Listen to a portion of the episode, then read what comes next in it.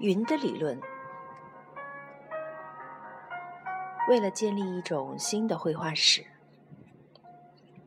第一章：符号和真相。让我们开门见山，来看看帕尔马修道院由格雷乔绘制的穹顶壁画。原则：在克雷乔之前以及之后很长一段时期内的画家，当他们涉及封顶装饰艺术，面对同样的空白空间时，往往用幻觉的方式强调和突出建筑本身的特性和皎洁布局。有的甚至于把教堂穹顶、梁柱。及天花板等，按照加上绘画的标准去分布或安排各种形状及画幅，而克雷乔的处理方式则代表了另外一种倾向，即对建筑本身结构的否定，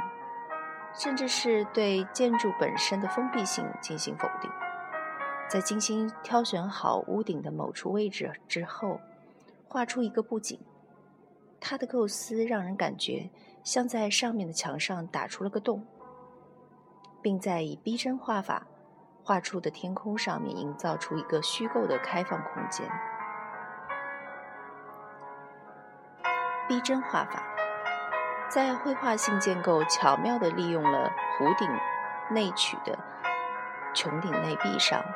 展开一组环形的构成，或者说或者说半球形的构图。独立于建筑体本身各部位之间的衔接，形成浑然一体的延续的秩序，完全凭借浓淡远近透视法和对物体和人体的短缩法而画出。在圣约翰福音使者教堂里，穹顶是建在一个位置很低，几乎位于视野的死角的鼓形座圈上的，而穹顶座圈上加盖顶。并饰有古典式的中美。使徒们围成松散的一圈，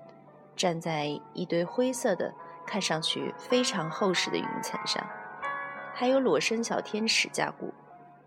在灰云形成的圆环中间出现了基督的形象，在一道金色光环的背景前飞翔而行。这个机器看上去跟建筑本身的结构毫无关系，建筑仿佛在拱底石处断裂，让位于一个天空视想；而在大教堂的穹顶上，情况则正相反，使徒们的形象分布在穹顶鼓形座圈的眼洞窗之间，一个个稳稳地站立在挑檐上，他们的前面是一个栏杆。上面画满了火烛台和少年，栏杆成为向天空场景的过渡，整个逼真画的效果更为加强了，而且两部分人群的区别显得非常明显，一目了然。一边是使徒，他们虽然也向天空厚望，却将双腿扎实地站立在地面上；另一边。则是位于后殿中轴线上、远在天边的圣母。她在流光溢彩的青云下忽隐忽现，在她后面有一个无尽的螺螺旋形圈，依次出现出依次现出天使、圣人和云彩。描述：从一五二一年到一五二四年，格雷乔。为圣乔瓦尼教堂，先在左耳堂的门上方小天窗内画了见到的基督幻象的鹦鹉的使者形象，然后又画了整个穹顶。这是第一个被用来绘制大型组画的穹顶。光轮中的基督被坐在云层上的使者围着。整个画面构成了圣约翰的基督基督显圣幻象，圣约翰本人则处在壁画边缘更下方的位置。使徒们是真正真正的伦巴第人的形象，看上去很高贵，身材高大而魁梧。这幅壁画代表了第一个完全完成的全面的由下而上的透视的例子，在当时及后人眼里，是绘画艺术出色成就的一大标志。人们忽略了一点，即在这样的透视法处理下，人体的哪一个部位占据了近景，而这一与当时大多数教堂穹顶壁画相一致的主题，即天上的光轮，只能允许对一种更为精神性的生活的表现。人们忘记了一点，在这种情况下，空间的真实性效果本身就是对主题的一种削弱。只有那种充分凭借建筑体本身特性并理想化了的构图，才能唤起一种与题材的重要性相符的感觉。而在柯利桥那里，恰恰是壁画中最为重要的人物及基督的形象，由于缩短比例的缘故，看上去像只青蛙。有一部分使徒也是膝盖快到碰到了脖子了。整幅壁画的色彩过渡、明暗变化，以及空间支撑物和坐席的表层，这些都是透过画中的云层来完成的。克雷乔把云层看作是有承受能力的物体，团团出现，而且体积明确。在穹顶的一角，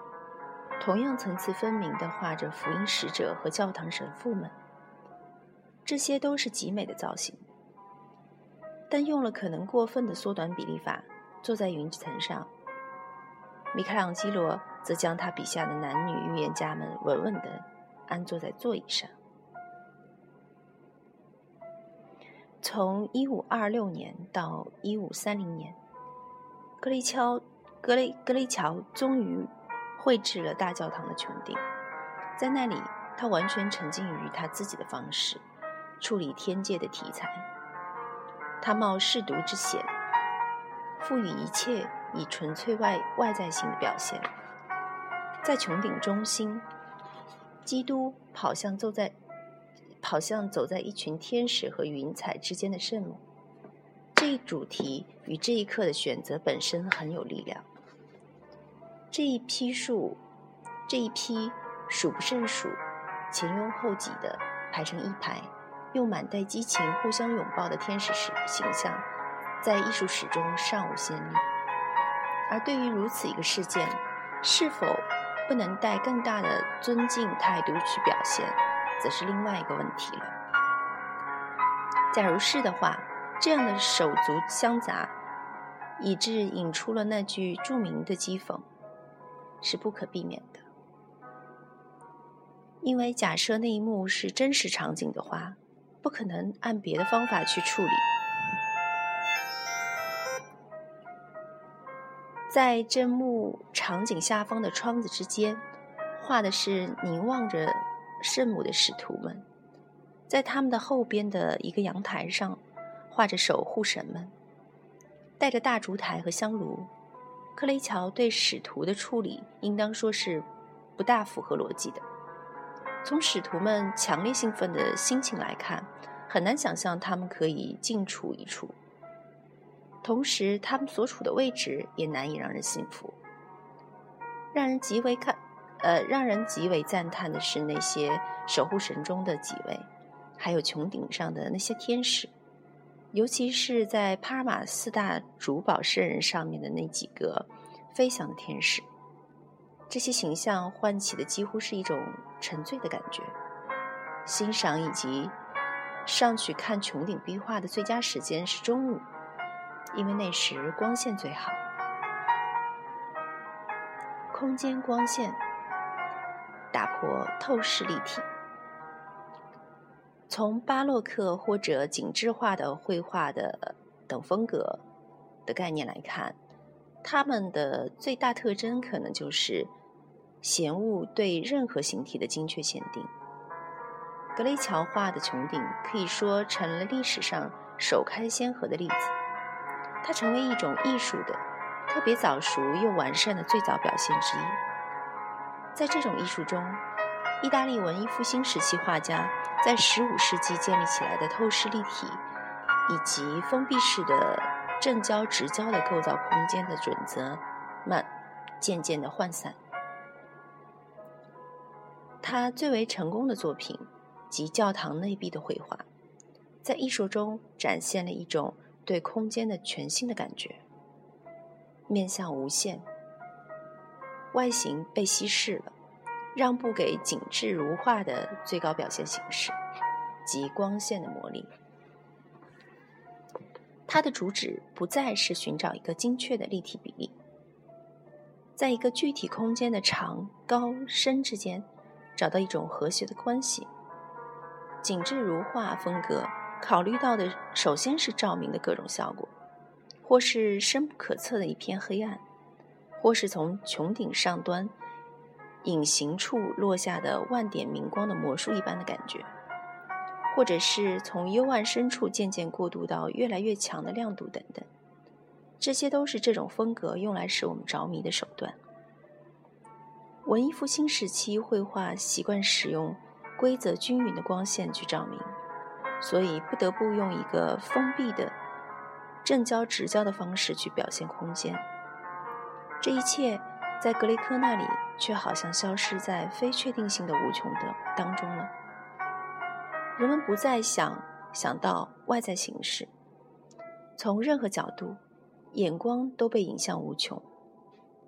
祭坛的背景消失在主祭坛的金色建筑的灿烂中，融入辉煌一片的天光之中。位于两旁的幽暗的偏殿让人无法看清东西，但在顶部，原先是用平平的一块天花板盖住了的整个平和的空间，在这里却出现了一个巨大的筒形穹顶，或者可以说连顶都没有了，因为它太开放了。一片片云彩上下升腾，一群群天使结队而行，一派天光映彻映彻红玉。随着画面的展开，目光和神思都伸向了深邃而无垠的天际。要知道，这些给予了装饰以无限力量的效果，只是在巴洛克风格的晚期才真正出现。